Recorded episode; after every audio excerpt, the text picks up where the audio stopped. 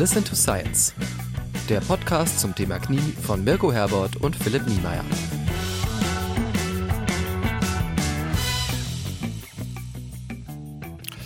Liebe Zuhörerinnen, liebe Zuhörer, schönen guten Morgen. Nächste Episode von Listen to Science.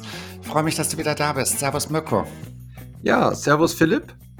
Ich freue mich auch, äh, dass es wieder losgeht. Wieder mal ein bisschen früh, aber wir sind fit wie ein Turnschuh und wir haben ein Thema. Da habe ich mich echt gewundert, als du mir schrieb, geschrieben hast, so als Vorschlag, da habe ich gesagt, haben wir das nicht längst schon gemacht? Ein Skandal, dass es noch gar nicht besprochen wurde, würde ich sagen. Ne? Absolut. Und das, das freut mich total, dass wir uns, was die Themenauswahl, wir, wir hatten das ja schon mal erwähnt, dass wir inzwischen so eine Liste haben, wo wir wirklich viele Themen haben. Da stehen über 30 Themen drauf, die wir besprechen wollen.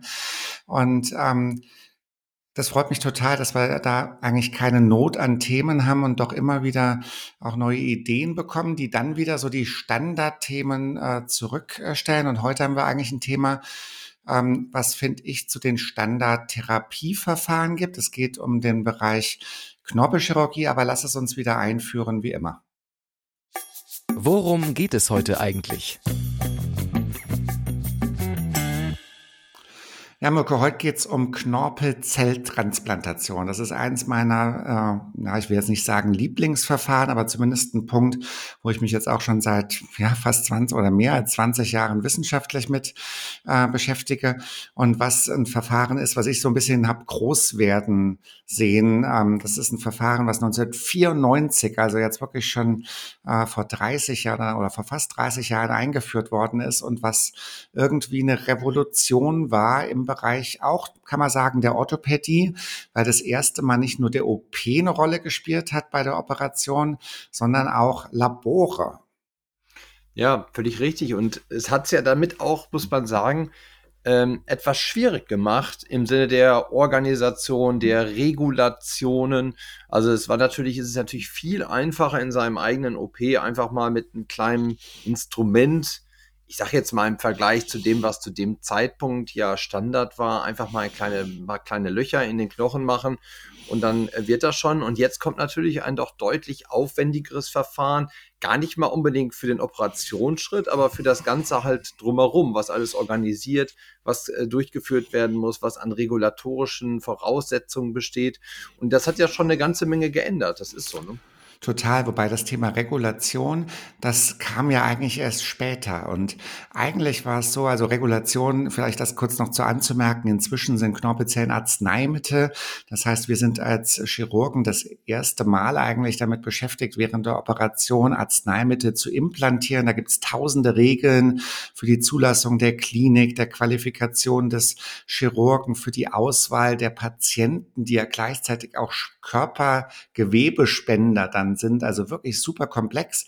Aber was das eigentlich beeindruckende war, 1994 gab es diese Regeln einfach nicht und eigentlich, ich glaube, bis heute nur deswegen hat die Knorpelzelltransplantation überhaupt eine Chance gehabt, sich äh, zu etablieren. Und das ist ein Thema, das haben wir ja auch schon einmal auf der Agenda, wenn wir um Translation sprechen möchten. Also wie kommen neue Therapieverfahren an den Markt? Was ist zu be äh, beachten? Wann traut man sich eigentlich als Operateur das anzuwenden? Und das große, große Glück der Operation war damals, äh, der, der Orthopädie, würde ich sagen, war damals, dass diese Regeln nicht existiert hatten. Das heißt, man durfte sehr früh an den Patienten gehen. Und das andere, ich will nicht sagen Glück, aber was das Ganze auch ethisch verantwortbar gemacht hat, war, dass wir für diese großen Knorpeltherapien überhaupt keine Therapiealternative hatten, die gut funktioniert hatte. Das heißt, man konnte dem Patienten auch zu dem Zeitpunkt es etwas zumuten, ein Verfahren, wo noch die Behandlungsergebnisse und wie gut es dann funktioniert, so ein bisschen ungewiss war. Aber vielleicht erklären wir zu Beginn, wie es überhaupt funktioniert, Marco. Ja, genau. Also die Grundvoraussetzung ist einfach die, dass wir intakten Knorpel aus dem Kniegelenk entnehmen. Und dann ist die Idee, dass man diesen Knorpel halt dann im Rahmen einer ähm, Zellkultur, also dass man wirklich also die, die einzelnen Knorpelzellen dann ähm, ja anzüchtet. So kann man es, glaube ich, am einfachsten für den, für den Laien dann auch erklären. Und das findet dann halt nicht in der Klinik oder im OP statt, sondern das wird dann eben halt in einer ja, spezialisierten Labor, was aber dann natürlich, und ich denke, das war natürlich auch früher schon, äh, bestimmten Voraussetzungen ähm, gerecht werden muss. Es muss natürlich alles dann im hochreinen Raum äh, stattfinden, alles natürlich ohne dass Keimbelastung oder sowas möglich ist. Und dann werden halt diese Knorpelzellen werden dann wirklich angezüchtet und das bedarf dann auch einer gewissen Zeit. Und bei dem Verfahren, was wir ja jetzt gemeinsam hauptsächlich anwenden, sind das ungefähr vier Wochen. Und äh, während sie dann angezüchtet werden, werden, äh, werden sie quasi vorbereitet für dann die Implantation ins Gelenk hinein. Und da ist halt äh, vor allen Dingen, denke ich, so einer mit der entscheidendsten Entwicklung dann auch hat dann stattgefunden, während man ja dann ganz früh noch, ähm, ja, würde ich sagen, fast rudimentär, aber man so die ersten Ideen hatte, dass man sagt, okay, man, man muss diesen Defekt dann halt mit etwas abnähen, damit man dann darunter diese Zellsuspension drunter spritzen kann. Und da hat sich dann auch viel entwickelt. Also, dass man da sagen kann, hat die Industrie uns auch sicherlich geholfen und das Verfahren dann auch für den Operateur verbessert und verfeinert und vereinfacht. Vollkommen richtig. Und dieser Laborprozess, der macht es eben aufwendig, einmal zeitlich aufwendig. Du hast schon gesagt, das ist ein Therapieverfahren, was dann mehrere Wochen allein die Anzüchtung in, in Anspruch nimmt. Aber es macht auch kostenmäßig natürlich das Verfahren aufwendig. Das heißt, es entstehen relativ hohe initiale Therapiekosten, die vor allem durch diesen Expansionsprozess bedingt sind. Und das hat auch natürlich, und das ist eine Frage, die man ja ständig in der Sprechstunde bis heute noch gestellt bekommt, äh, dazu geführt, dass die Kostenträger sich damit beschäftigt haben. Aber das ist eigentlich in Deutschland eine, ich will nicht sagen abschließend, aber zunächst sehr, sehr erfolgreiche Geschichte gewesen, weil Deutschland eines der ersten Länder war, die diese Verfahren, das will ich jetzt nur ganz kurz am Rande erwähnen, aber es ist für einen Patienten ja relevant, in das Erstattungssystem auch der gesetzlichen Krankenkassen dann inkludiert hat. Inzwischen hat der gemeinsame Bundesausschuss, der dafür verantwortlich ist, ob Therapieverfahren im gesetzlichen Kassensystem erstattet werden oder nicht, das abschließend äh, beurteilt und da auch einen positives äh, Votum ein, äh, ausgegeben, sodass das angewendet werden kann, ohne dass der Patient dort jetzt zuzahlen muss oder ähnliches. Was mir noch total wichtig ist, ist, und das verwechseln die Patienten in der Sprechstunde oft, dass das keine Knorpeltransplantation, sondern eine Knorpelzelltransplantation ist. Das heißt, wir säen quasi nur die Saat während der Operation, auf deren Basis dann sich im Körper weiter Knorpelgewebe äh, entwickeln kann. Und das macht das Ganze dann auch sehr, sehr aufwendig, was den rehabilitativen Prozess, was die Zeitdauer nach der Operation angeht. Und das muss man schon sagen, für den, für den Patienten ist das eine gewisse ich will nicht sagen Herausforderung, aber es ist schon ein aufwendiges Verfahren und bis heute leider auch mit dem Nachteil dieser zwei Operationen vergesellschaftet. Das heißt erst Entnahme des Gewebes und dann später Rückgabe des Gewebes, wobei man schon dazu sagen muss, der erste Eingriff ist ein sehr kleiner Eingriff, ist ein rein arthroskopischer Eingriff. Man braucht zwei bis drei Tage Gehstützen. Es kann ambulant durchgeführt werden ähm, inzwischen, aber es bleibt dabei, der Patient muss zweimal operiert werden und zweimal auch eine Narkose bekommen. Ja, ich glaube, das soll man nochmal genau erwähnen, dass dieser erste Eingriff äh, ja extremst, ja nicht vernachlässigt, jeder Eingriff ist ein Eingriff, aber es ist halt wirklich eine Arthroskopie, die äh, in wenigen, in einer sehr kurzen Zeit durchgeführt werden kann und nicht wirklich belastend ist. Also ich glaube, das sollte jetzt nicht unbedingt ein Argument sein, dass man jetzt eine Scham hat vor dieser oder eine Angst vor der OP. Aber, wie du sagst, ist ja schon richtig. Ich glaube, das muss man, so auch ist es ein perfektes Bild sagen, was wir machen. Wir sehen einen Rasen und äh, legen die einfach die Samen raus. Und dann ist es natürlich einfach davon abhängig, wie zu Hause, wenn ich einen Rasen sehe und sofort danach die Kinder darauf spielen, dann wird der nicht schön werden. Der muss gegossen werden, der muss äh, in der richtigen Sonnenstrahlung liegen. Und das ist ja alles Biologie. Und das ist natürlich auch so ein Faktor, dass man sagt, wenn für mich jetzt als Operateur manchmal auch ein bisschen schwieriger. Wenn ich jetzt andere Operationen mache, habe ich sehr viel Einfluss am Ende auf das Endergebnis. Also ob ich jetzt ein Band an die richtige Stelle platziere und das richtig festmache, da, damit kann ich schon gewährleisten, dass am Ende das auch schon sehr wahrscheinlich sehr, sehr gut funktioniert. Aber was wir da machen, wir, wir sehen den Rasen, und dann verlassen wir das Knie und dann ist ja unser Einfluss, unsere Einflussmöglichkeit damit beendet. Und ich glaube, das finde ich auch immer ganz wichtig, dem Patienten das zu erklären, dass er natürlich dann in dem Moment auch viel Verantwortung übernimmt und dafür verantwortlich ist, nachdem der Gärtner gegangen ist und den Samen verteilt hat, dass am Ende ein schöner englischer oder ein Wimbledon-Rasen daraus wird. Das ist einfach wichtig, dass derjenige den dann auch entsprechend hegt und pflegt. Gießen muss er ja nicht direkt, aber ich meine, man muss sich halt schon vernünftig damit verhalten und das ist ganz wichtig, dass man ein Commitment hat, dass man sagt, okay, ich muss jetzt erstmal äh, vorsichtig sein in der Frühphase, wenn die Samen da erstmal ganz fragil sind und instabil quasi da drin liegen. Und auch dann in dieser frühen Phase darf ich jetzt nicht glauben, dass ich jetzt nach zwei, drei Monaten das jetzt, ach, da ist der ganze Knorpel da, der ist ja transplantiert, wie du schon sagtest. Nein, der muss sich erst bilden. Der größte Anteil der Knorpelmasse ist der extrazelluläre Matrix, die erst gebildet werden muss von den kleinen Zellen, die wir da unten reingelegt haben. Ja, und das ist aber, das kann man ein bisschen relativieren dadurch, dass du, äh, was du gesagt hast, dass man auch sagen kann, das ist nicht exklusiv für die Knorpelzelltransplantation, sondern fast alle knorpelregenerativen Verfahren mit Ausnahme, wir hatten dazu ja auch schon mal einen Podcast gemacht, was für Verfahren gibt es. Es gibt ja auch diese, ich nenne es jetzt mal Stöpselmethode, wo man von einer äh, gesunden Stelle im Kniegelenk einen Knorpelknochenzylinder an eine andere äh, Stelle, nämlich an die Defektstelle transplantiert. Und das ist die große Ausnahme. Aber alle anderen Verfahren, die wir zur Verfügung haben, also die Stimulationstherapie oder auch jetzt die äh, neueren Trends wie diese äh, Knorpel-Chips-Transplantation, ähm, das sind alles Verfahren, wo dieses Prinzip gleich ist. Das heißt, dieser Reha-Prozess, der ist jetzt bei der autologen Knorpelzelltransplantation sehr, sehr aufwendig, aber er ist nicht speziell aufwendig ähm, entsprechend für dieses Verfahren. Was man sagen kann, ist, dass aber die Knorpelzelltransplantation von den Verfahren, die gut untersucht sind, ähm, den Knorpel in der Lage ist zu generieren, der dem natürlichen Knorpel am nächsten kommt. Ich drücke das vor allem deswegen so vor, vor, vorsichtig aus, weil es leider bis heute so ist, dass wir ähm, einen perfekten Knorpel, wie er uns ähm, bei Geburt gegeben ist oder, oder wie er sich weiterentwickelt, den können wir noch nicht tausendprozentig äh, imitieren. Aber es gibt schöne histologische Untersuchungen, also quasi, wo man sich den Knorpel, der nach einer ACT angebildet äh, wird, unter Mikroskop anschaut und da sind wir relativ nah dem normalen artikulären äh, Knorpel. Also man kann schon sagen, es ist das hochwertigste ähm, Verfahren. Und das ist nochmal ein bisschen eine Überleitung, Mirko. Wir haben eine Rubrik ein bisschen liegen lassen, nämlich die Rubrik wie macht man eigentlich heute äh, dieses Ganze oder wie äh, trifft man die Entscheidung, ob ein Verfahren notwendig ist oder nicht? Und das würde ich eigentlich ganz gerne heute nochmal ähm, aufnehmen. Current Practice. Wie wird das heute eigentlich gemacht? Also Mirko, wer bekommt eine autologe Knorpelzelltransplantation oder für wen ist es am besten geeignet?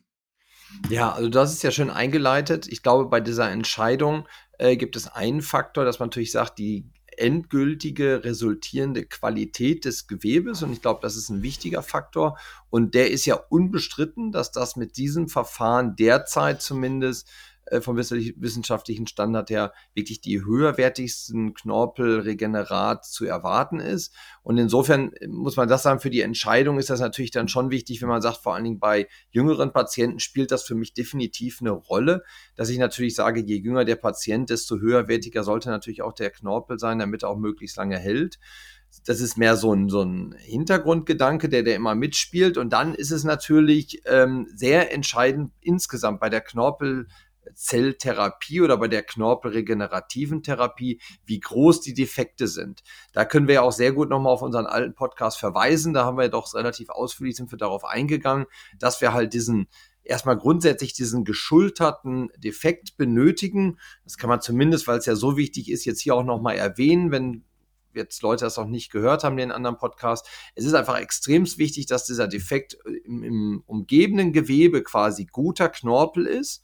Der das Gelenk auch, gesund ist, genau. Also genau, das Gelenk an einer Stelle. Ja. Genau, es sollte erstmal grundsätzlich gesund sein, also keine generalisierte Arthrose haben. Und dann sollte halt dieser Knorpeldefekt selber so beschaffen sein, dass er quasi ja ein Schlagloch ist. Es sollte halt ein Schlagloch sein auf der Straße, wo halt äh, ein Defekt ist, aber um drumherum sollte ein gesunder Knorpel dann noch äh, vorhanden sein, damit wir wahrscheinlich zwei Faktoren vor allen Dingen erfüllen. Das eine ist sicherlich dieser, Mechan dieser mechanische Schutz, weil wir haben ja gerade gesagt, wenn wir, das sind ja Saatkörner, die wir da hinlegen oder auch bei Mikrofrakturierung, egal, du sagtest ja völlig richtig, es ist bei allen knorpelregenerativen Verfahren außer der, dieser äh, Knorpel-Knochentransfer, so dass wir das erstmal ein fragiles Gewebe haben. Und das muss halt mechanisch geschützt werden durch das drumherum liegende Gewebe. Und dann ist wahrscheinlich auch nicht ganz unwichtig, dass halt natürlich der neue Knorpel, der sich unten bildet, der muss sich natürlich auch fest mit dem umgebenden Knorpel dann verbinden, weil ansonsten kann man sich ja vorstellen,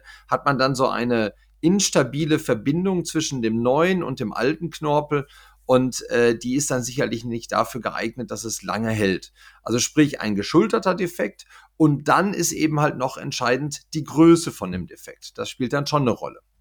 Genau, das heißt nicht, dass jetzt ein Patient mit einem ganz, ganz kleinen Defekt nicht ein auch super Ergebnis bekommt mit so einer hochwertigen Therapie. Aber es ist ja immer eine Frage von Risiko-Nutzen-Abwägung. Und wir haben halt diese zwei Operationen, wir haben halt einen gewissen Aufwand und wir wissen, diese größeren Defekte, die sind einfach viel, viel anspruchsvoller, weil sie einer viel größeren Belastung ausgesetzt werden. Und deswegen brauchen die großen Defekte das hochwertigste Verfahren. Und das ist ganz interessant, als ich angefangen habe, mich mit dem Thema zu beschäftigen. Da gab es 2004 von der Deutschen Gesellschaft für Orthopädie Unfallchirurgie die erste Empfehlung. Und ehrlich gesagt, damals, da war die noch gar nicht auf so viel wissenschaftliche Literatur basiert, sondern es war eher so eine Experteneinschätzung. Und da hat man gesagt, okay, größer als vier Quadratzentimeter. Da meint, mag, mag der ein oder andere sagen, zweimal zwei Zentimeter, das ist ganz schön klein, aber in so einer Belastungszone vom Kniegelenk sind das schon wirklich aus meiner Sicht bis heute riesige äh, Defekte.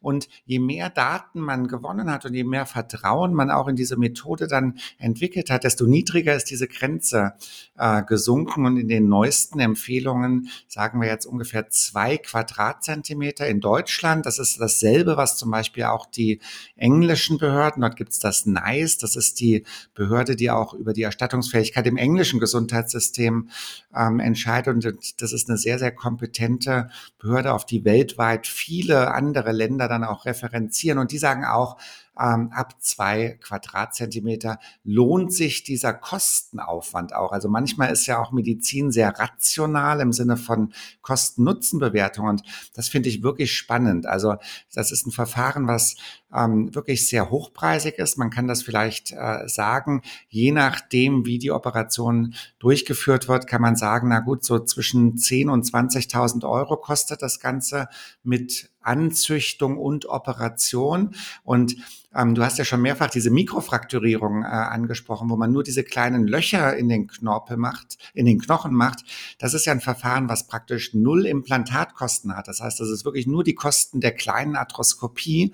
Und trotzdem wissen wir, dass im Langzeitverlauf wegen der weniger häufigen Folgeoperationen eben ab dieser Defekt Größe eine gute Wirtschaftlichkeit auch des Verfahrens äh, besteht. Also wir sind ja immer daran interessiert, ein tolles Behandlungsergebnis zu machen, aber der Gesundheitsökonom guckt dann schon auch heutzutage auf die Zahlen, gerade in der Entscheidung, wird das erstattet, wird das nicht erstattet. Und auch da ist es kosteneffektiv. Und ähm, wie ich schon sagte, die Indikation ist eigentlich schon ausgeweitet worden. Und wir machen heute auch diese mittelgroßen Defekte äh, durchaus mit, mit einer solchen aufwendigen Therapie. Ja, das muss man sagen, spricht natürlich maximal auch für die Therapie und die Qualität, weil wenn man bedenkt, so ein, ja, wie du schon sagst, relativ teures Verfahren, wenn das am Ende sogar wirtschaftlich ist, ist das eigentlich äh, ja die beste Auszeichnung, die man damit für eigentlich erreichen kann, weil natürlich versuchen dann die Behörden dann auch so ein bisschen das sehr kritisch zu sehen, wenn das alles teuer ist.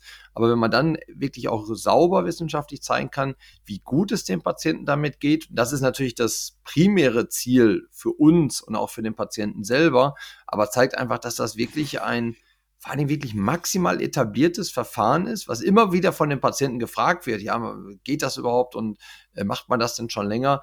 Was äh, ja in vielen, vielen Studien, und das muss man ja auch sagen, in Level 1 Studien, in höchsten Studien mittlerweile wirklich zeigen kann, dass es funktioniert, dass es kein Hokuspokus ist. Und wir gehen ja mittlerweile auch so in die 20 Jahresergebnisse rein, klinisch die auch wirklich noch überzeugend sind. Also es ist jetzt nicht, dass man Patienten zwei Jahre da nur mithilft. Ne? Absolut. Und das ist ja auch, wo wir Vertrauen brauchten, weil du hast ja vorhin schon gesagt, das ist für uns ein total ungewohntes Therapieverfahren. Normalerweise beschäftigen wir uns viel mit Stabilität, wir ziehen Bandstrukturen ein, wir verblatten Knochenbrüche und da kann man wirklich am Ende der Operation sagen, ah, da bin ich jetzt davon überzeugt, dass es ähm, ja, hält, aber es ist schon so, wenn man dann die Knorpelzellen dort eingebracht wird, dann überlässt man das Schicksal dieser Knorpelzellen ja quasi wirklich diesem biologischen Umfeld im Gelenk und das braucht Vertrauen und deswegen ist es nicht nur für den Patienten da wichtig, gute Studiendaten zu haben, sondern irgendwie war das auch für mich am Anfang total wichtig, damit man diesem Ver äh, Verfahren einfach mehr vertraut. Was man dazu sagen muss, Mirko, und das ist jetzt so ein bisschen die Überleitung zu diesem Thema Regulation, was du ja direkt in der ersten Minute unseres Podcasts Podcasts schon angesprochen hast heute. Ähm, das war nicht ganz freiwillig, dass wir heute jetzt so gute Studiendaten haben, weil die Europäische Union im Jahr 2007 dann beschlossen hat, ähm, wenn man sich selbst dann äh, Gewebe spendet, so kann man es ja sagen, und das wird angezüchtet, dann fällt das jetzt unter das Arzneimittelgesetz. Und vielleicht kleiner Exkurs. Es gibt ja, wir haben es ja viel, wenn wir ähm, Produkte in den Körper bringen im Rahmen der Operation, haben wir es im Wesentlichen entweder mit Medizinprodukten oder mit Arzneimitteln zu tun. Und der große Unterschied ist, dass für die Zulassung von Medizinprodukten letztendlich der Sicherheitsaspekt eigentlich der überwiegende ist. Das, das klingt paradox, also die Wirkung muss gar nicht so explizit nachgewiesen werden, aber Umgekehrt ist es bei Arzneimitteln. Die brauchen eben eine Phase 1, eine Phase 2, eine Phase 3 Studie. Und da werde, wird diese Knorpelzelltransplantation, auch wenn es ein chirurgisches Verfahren ist, den gleichen Bewertungsmaßstäben unterworfen ja, wie eine Aspirintablette und braucht am Ende eine prospektiv randomisierte Studie, da haben wir ja schon mal drüber gesprochen, wogegen die Standardtherapie gelost wird quasi, also Patienten eingeteilt werden ähm, und äh, die Wirkung so äh, gezeigt werden muss. Und das brauchen wir jetzt nicht im Detail zu besprechen, aber es gibt deswegen, weil eben dieses Arzneimittelrecht greift, weil die Wirkung gezeigt wird, für kaum einen Bereich der Orthopädie eine so breite ja, Evidenzlage, würde man das sagen, also einen so breiten Wirkungsnachweis. Und das ist schon was, was ich auch in der Methode inzwischen schätzen gelernt habe. Völlig. Und das äh, Interessante ist halt, dass man wirklich sagen muss, äh, sehr wichtig ist, was das für die Firmen bedeutet. Also das, das sind wirklich, wir reden jetzt nicht über, äh, ja, wir, wir kommen in den sieben- und achtstelligen Bereich, was das für ein Aufwand ist, das Ganze durchzuführen. Und das erklärt sicherlich dann auch so ein bisschen unter anderem auch die etwas höheren Kosten des Verfahrens, wenn man sagt, das Reimbursement, also dass sie das überhaupt wieder reinbekommen, das ist wirklich nicht trivial. Und da wird jetzt, das können wir, glaube ich, beide, wir haben ja gute Einblick auch in die Strukturen, auch der Firmen, alles. Da wird jetzt nicht, äh, da werden keine äh, Wolkenkratzer gebaut von irgendwelchen Pharmaunternehmen, wie sich das manche vorstellen, weil die da so viel Geld mit verdienen, sondern das ist ja wirklich ein Verfahren, was sehr spezifisch ist, was jetzt auch nicht in der großen Masse äh, auf der Welt durchgeführt wird oder in den einzelnen Ländern. Und da muss man schon sagen, das ist schon toll, dass wir überhaupt die Möglichkeit haben, dass Firmen diese Studien durchgeführt haben, dass das gesponsert wurde und dass wir weiterhin, und da sind wir, glaube ich, beide extremst froh drüber, dieses wirklich sehr gute Verfahren unseren Patienten anbieten können, mit dem wir dann wirklich sehr, sehr tolle Ergebnisse erzielen können und dann halt verhindern, dass aus dem kleineren Schlagloch was ja dann am Anfang vielleicht gar nicht so dramatische Auswirkungen vielleicht zum Teil haben kann, aber aus dem dann dann wirklich so eine großes kaputte Gelenkfläche werden kann, ja, wo am Ende dann nur noch so vielleicht so ein Teilgelenkersatz oder sowas als Alternative stehen würde. Ja, das, das ist ein guter Punkt, den du da nochmal erwähnt hast. Also das ist ja ganz interessant, als ich dann so die ersten Knorpelzelltransplantationen miterleben durfte, dann äh, wurden diese Zellen damals wirklich noch ins Ausland geschickt und dort äh, expandiert, also nochmal, nochmal aufwendiger. Ähm, und der zweite Schritt war dann, das fand ich super spannend, dass sich viel an den Universitäten kleine Spin-offs gebildet haben, die dann so quasi die ersten ähm, Firmen waren, die in Deutschland äh, das, diese Verfahren angeboten haben. Das ging damals, weil es eben keine Arzneimittelherstellung war. Und heute ähm, ist das auch für die Firmen, wie du richtig sagst, viel aufwendiger geworden. Die Zulassungsprozesse dauern Jahre. Also das ist ja auch was, was ein bisschen schade ist, weil wir eben nicht mehr so dieses schnelle from bench to bedside haben. Also wenn wir heute sehen, im, im Labor funktioniert was, dann, dann dauert das einfach leider Jahre, bis es ankommt beim Patienten. Positiv ausgedrückt kommt es aber auch erst dann an, wenn Sicherheit und eben auch Wirksamkeit da gut nachgewiesen ist. Vielleicht äh, lohnt es sich aber trotzdem zu erwähnen, Mirko, dass das nicht nur für die Firmen großer Aufwand ist, sondern auch für die Chirurgen. Vielleicht auch ein bisschen ein Grund, warum es nicht jeder anbietet, aber auch als Chirurg, wenn man dann die Knorpelzähne nimmt, da ist man Teil der Herstellung eines Arzneimittels. Das heißt, man muss vom Regierungspräsidium entsprechende Herstellungserlaubnissen äh, beantragen beziehungsweise dort integriert sind. Da wird der Operationssaal geprüft, da wird die persönliche Qualifikation geprüft, da wird die Struktur geprüft. Also ich glaube, wenn man da jetzt ins Detail geht, würden wir unsere Zuhörer ein bisschen mit langweilen. Aber lange Rede, kurzer Sinn. Wir haben dort relativ viel Dokumentationsaufwand und auch relativ viel ähm, Zulassungsaufwand. Ähm, Im Moment gibt es in Deutschland auch nur zwei Firmen, die das machen. Also vielleicht auch das nur so als kleine Randinformation, um, um, um darzustellen, dass das eben nicht an jeder Straßenecke ähm, äh, dort hergestellt wird. Es gibt drei Produkte in Deutschland. Es gibt eine Firma in Berlin, eine Firma in Reutlingen, die das macht. Die Reutlinger Firma hat zwei verschiedene Produkte, einmal eine flüssige Form und einmal eine Form, wo die Knorpelzähne auf eben so ein Biomaterial, was eine Kollagenmatrix ist, dann aufgebracht ähm, werden. Und ähm, die beiden sind die, die jetzt in Deutschland und wahrscheinlich dann auch in Europa, weil diese Zulassung, die gilt dann auch für ganz Europa, ähm, dann damit äh, den Markt versorgen. Aber sind einfach Nischenprodukte. Ich habe schon so ein bisschen jetzt ähm, angeteasert, äh, Mirko, einmal eine Membran, einmal was Flüssiges. Vielleicht äh, das ist das ein Punkt, der unsere Zuhörer da noch ähm, ein bisschen interessiert. Wie sieht es eigentlich aus? Also jetzt stehen wir wieder an der an der Stelle, wo wir ähm, mit Worten Bilder vermitteln müssen, aber, aber da bist du immer ganz gut dran. Ja, genau. Also, ähm, wir können ja ganz kurz sagen von der Entwicklung her. Ich sagte ja, damals hat man mal so ein, so ein Periostlappen, damit hat man ja angefangen. Also man hat von der Knochenhaut oben so ein kleines, so ein Häutchen abpräpariert und das musste man dann mit unsagbar vielen Nähten dann einnähen in diesen Knorpel. Das war sehr aufwendig, hat dann halt diese, diese äh, ja, Knorpelmasse oder diese in Flüssigkeitssuspension befindlichen Knorpelzellen eingespritzt. das hat da habe ich immer den Patienten gesagt, immer wie, eine, wie ein Zelt über den Defekt wurde das gespannt. Und das musste halt genau. halt wasserdicht sein. Das war wirklich aufwendig. Ja, ja das war also brutal. Also das ist, äh, muss man wirklich sagen, da muss man schon viel Spaß an ganz kleinen Nähten haben, wenn man das gemacht hat. Und ähm, das Mirko, das, das wollte ich noch anmerken, es war nicht standardisiert. Das heißt, er war mal dicker, mal dünner. Beim anderen, beim Patienten Periost bildet ja auch Knochen. Ja, also das war so ein bisschen individuell und ein bisschen unkontrolliert. Und aus meiner Sicht war das, und da gibt es ja inzwischen auch gute Studien dazu, das war lange nicht so gut wie das, äh, was wir heute zur Verfügung haben. Genau, also das wird wirklich mit Studienlagen auch belegt, dass es, äh, die Ergebnisse schon etwas schlechter waren und jetzt kam man eben halt eine kam die Idee, dass man sagte, man, Mensch, wir können ja auch eine Matrix nehmen. Jetzt sind wir nicht bei Keanu Reeves im Film, sondern eine Matrix ist halt eine quasi eine künstliche Membran, die hergestellt wird, auch im Labor, wo dann unter anderem auch so, so Stoffe wie Hyaluronsäure oder sowas mit eingebracht wurde. Das ist äh, zum Beispiel wie Krühl wurde da auch häufig verwendet. Das ist ein Material, was sich halt auflöst. Das, das verwenden wir sonst für zum Beispiel Fäden. Da nähen wir halt auch Wunden mit zu mit Vicryl.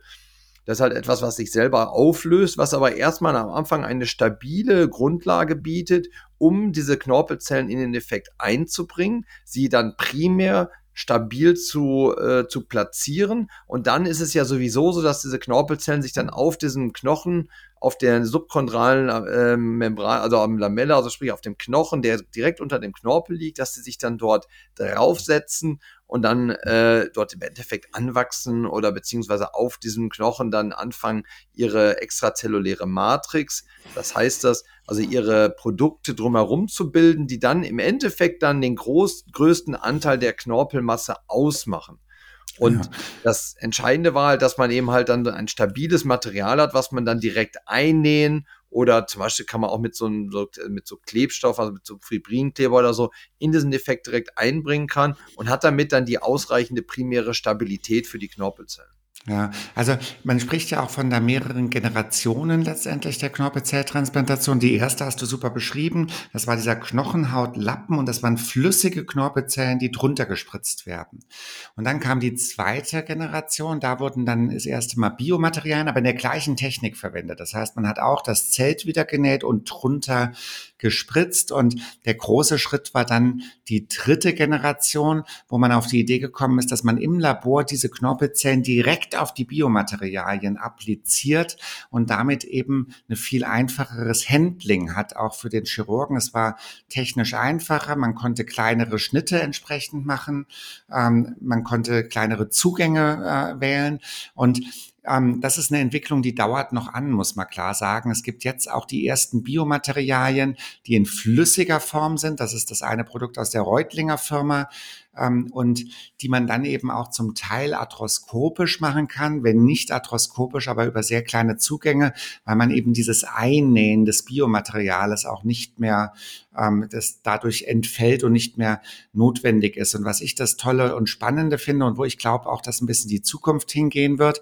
dass dieses flüssige Biomaterial auch das erste Biomaterial ist, was jetzt nicht nur ein Transportvehikel für diese Zellen ist. Also das war ja die initiale Idee. Man macht die Zellen da drauf und dann hat man eine Möglichkeit, die als Lappen quasi in den Knorpeldefekt zu nähen, sondern jetzt kommen wir auch in den Bereich, wo diese Biomaterialien Einfluss nehmen auf den Regenerationsprozess. Ähm, ähm, dieses flüssige Biomaterial verhindert zum Beispiel ein bisschen die Knochenbildung und die äh, hemmt die Entzündung im Defekt. Und das sind beides Dinge, von denen wir wissen, dass sie für die Knorpelbildung dann am Ende sehr vorteilhaft sind. Und ich glaube, dahin geht äh, die Zukunft. Aber man muss auch sagen, das sind Biomaterialien, die jetzt nicht 2020 und 2022 entwickelt sind, sondern schon sehr viel älter sind, weil eben dieser Zulassungsprozess äh, so äh, so lange dauert. Das heißt, wenn wir da jetzt Fortschritte machen in diesem Bereich, dann können wir die leider den Patienten doch erst später ähm, entsprechend anbieten. Aber ich glaube, das sind die wesentlichen Punkte, in denen sich dieses Verfahren über die Zeit ähm, dann wirklich äh, weiterentwickelt hat. Vielleicht sollte man noch mal ähm, erwähnen, dass Knorpelzelltransplantation, Mirko, meist nicht nur Knorpelzelltransplantation ist. Das hatten wir ja schon in dieser Grundlagen Knorpelschäden Podcast Folge besprochen. Das heißt, häufig kommt ein Zusatzeingriff dazu, der die ja, ich will es jetzt nicht sagen, oh, doch kann man eigentlich so sagen, der die Ursache des Knorpelschadens dann eben auch mit adressiert. Und das ist mir so wichtig, dass ich das an der Stelle gern nochmal noch mal, noch mal unterbringen wollte, Mirko. Ja, wir hatten es ja beim äh, allgemeinen Podcast ja schon mal, wer den nicht hört, ist es ganz, ganz wichtig, das zu erwähnen. Das ist meistens das, wenn die Leute kommen, wo sie dann auch erstmal ein bisschen große Augen machen, wenn man darauf zu sprechen kommt. Darum ist es, glaube ich, auch ganz wichtig, das hier nochmal zu besprechen. Weil wir machen uns ja schon Gedanken mittlerweile, warum entsteht dieser Defekt. Natürlich kann das mal schicksalshaft sein, das kann auch mal Folge eines traumatischen Ereignisses sein, dass man einfach Pech hat und das ist dort abgeschert und ab. Aber echt selten, also das muss man selten, als wir gedacht haben auch am Anfang. Ja. ja, ja. also es gibt ja, es gibt schon mal so, so wirklich ganz seltene Fälle, wo man dann in Kombination auch mit einem wirklichen Trauma das so richtig sieht, wie das alles rausgebrochen ist. Aber das ist echt selten. Und das ist, glaube ich, auch ganz wichtig, weil das wäre ja, ein, kann man sich auch vorstellen, ein großer, äh, großes Problem, wenn man sagt, naja, da besteht ein grundsätzliches Problem, was den gesunden, angeborenen, perfekten Knorpel, wie du ja auch sagtest, der ist ja dann perfekt, wenn wir den haben. Wenn der schon kaputt geht, wie soll dann ein äh, nicht, du sagst es so schön, nicht 1000 Prozent, aber ich glaube, der ist auch nicht ganz 100 Prozent äh, der gleiche. Also sprich, wir haben ein Ersatzgewebe, und da bin ich, finde ich immer das Bild sehr schön auch mit dem Teer auf der Straße, mit dem, mit dem Schlagloch. Also wenn ich da den Teer draufbringe auf das Schlagloch, dann ist das zu, dann kann ich da auch wieder drüber fahren. Aber wir wissen alle, das ist nicht so das, der perfekte Belag wie der vorherige auf der Straße, wenn der ganz neu gemacht wurde.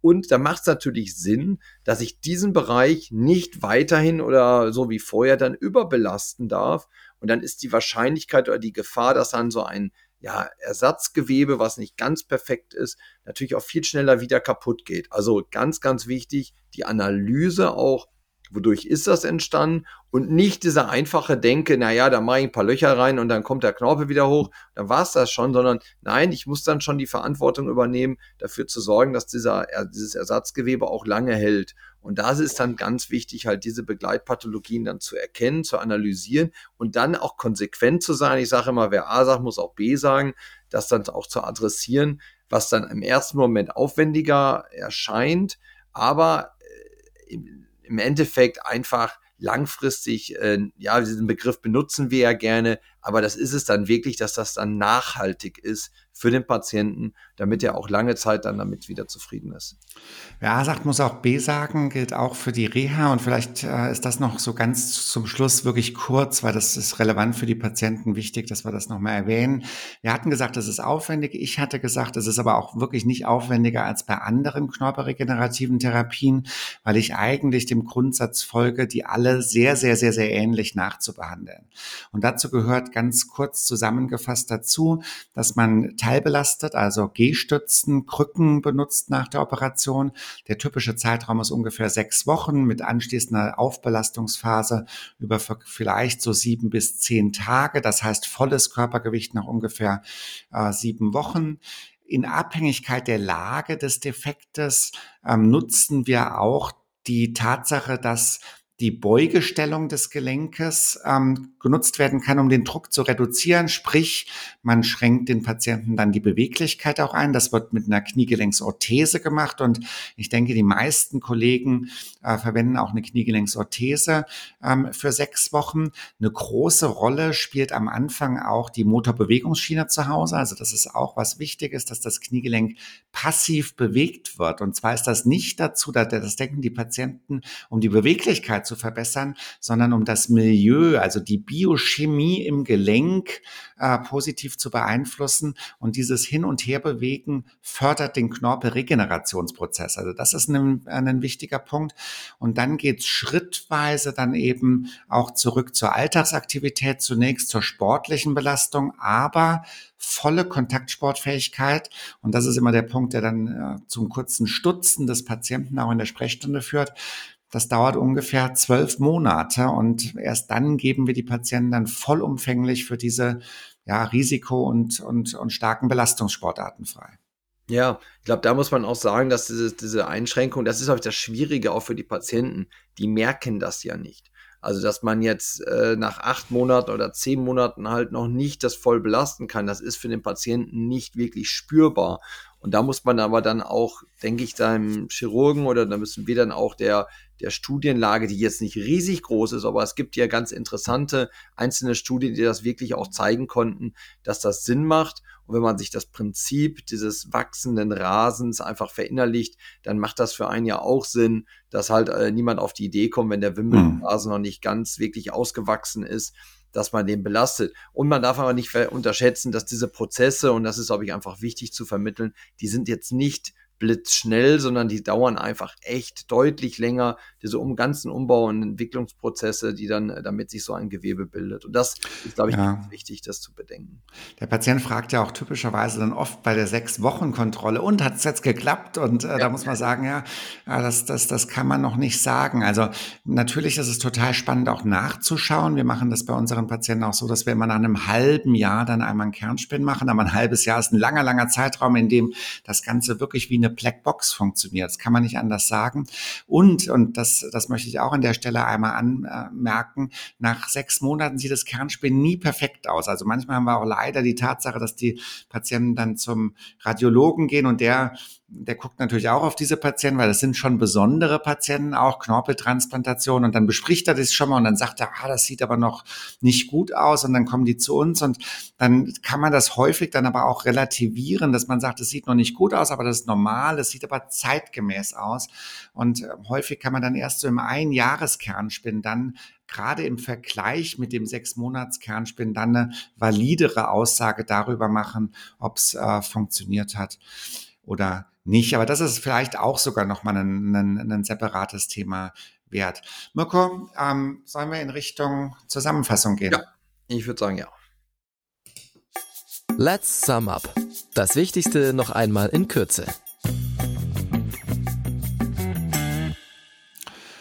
Also Mirko, die Knorpelzelltransplantation ist ein aus meiner Sicht sehr, sehr modernes Verfahren, was nicht mehr ganz neu ist. Es ist klinisch bewährt, es ist klinisch und vor allem wissenschaftlich inzwischen sehr, sehr gut untersucht. Eben weil es auch Arzneimittel sind, äh, sind wir quasi dazu verpflichtet und ist weiterhin das hochwertigste Verfahren, was wir im Bereich der knorpelregenerativen Therapie zur Verfügung haben und vor allem für größere Knorpelschäden ähm, indiziert und notwendig ist.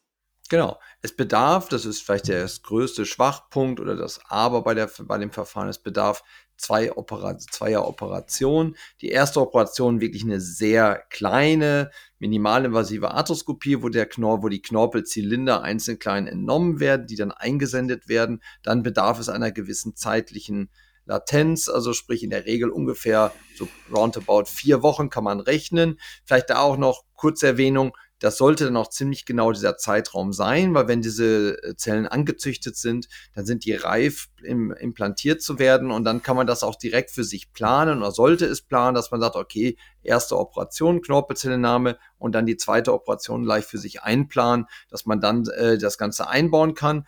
Und dann fangen halt diese Samen, die wir dann einbringen, die fangen dann an, erst diese extrazelluläre Matrix, also den eigentlichen Knorpel, die Knorpelmasse zu bilden. Und das bedarf dann entsprechend einem, eines Schutzes für den Patienten beziehungsweise für diesen Bereich, der da transplantiert wurde. Vielleicht nicht als Zusammenfassung, aber trotzdem noch als kleine Anmerkung. Es ähm, gibt diese beiden Firmen und die andere Firma, bei der dauert die Anzüchtung deutlich länger, also sieben bis acht Wochen. Das hat auch nichts mit damit zu tun, dass es dann besser wächst oder schlechter wächst. Das ist der reine Herstellungsprozess. Also nicht verwirrt sein, wenn Sie jetzt vielleicht zu einem äh, Orthopäden kommen, der Ihnen eine Knorpeltransplantation anbietet und der redet dann plötzlich von acht Wochen. Das hat nur mit der anderen Firma äh, zu tun. Das nur kurz außerhalb der Zusammenfassung. Jetzt mache ich weiter und zwar mit dem Punkt, dass die Rehabilitation langwierig ist, sich aber nicht von den anderen knorpelregenerativen Verfahren unterscheidet und ein super integraler und fürs Ergebnis wichtiger Bestandteil äh, dieses ganzen Therapieverfahrens ist. Dann äh, sicherlich ganz wichtiger Faktor, aber gilt wieder für alle knorpelregenerativen Verfahren, die Begleitpathologien und vielleicht auch sogar die Auslöser dieses Defektes müssen analysiert werden und konsequent auch adressiert werden. Ich habe es gerade nicht konkret ange, angesprochen, aber was kann das sein? Das können halt Bandoperationen sein, um Stabilität zu bekommen. Das können auch Achskorrekturen sein, weil der Knochen halt eine ungünstige Voraussetzung bietet. Also all diese Geschichten gilt es unbedingt zu analysieren, um dann die Voraussetzung zu schaffen, dass das erstmal, dass die Knorpelzellen sich regenerieren können und dass sie dann im zweiten vor allen Dingen eine Chance haben, möglichst lange zu erhalten und damit dem Patienten äh, lange Zeit Freude zu bringen. Und der letzte Punkt vielleicht, der Patient bekommt ein individuell hergestelltes, hochwertiges, qualitätskontrolliertes Arzneimittel mit wissenschaftlicher Evidenz äh, dahinter.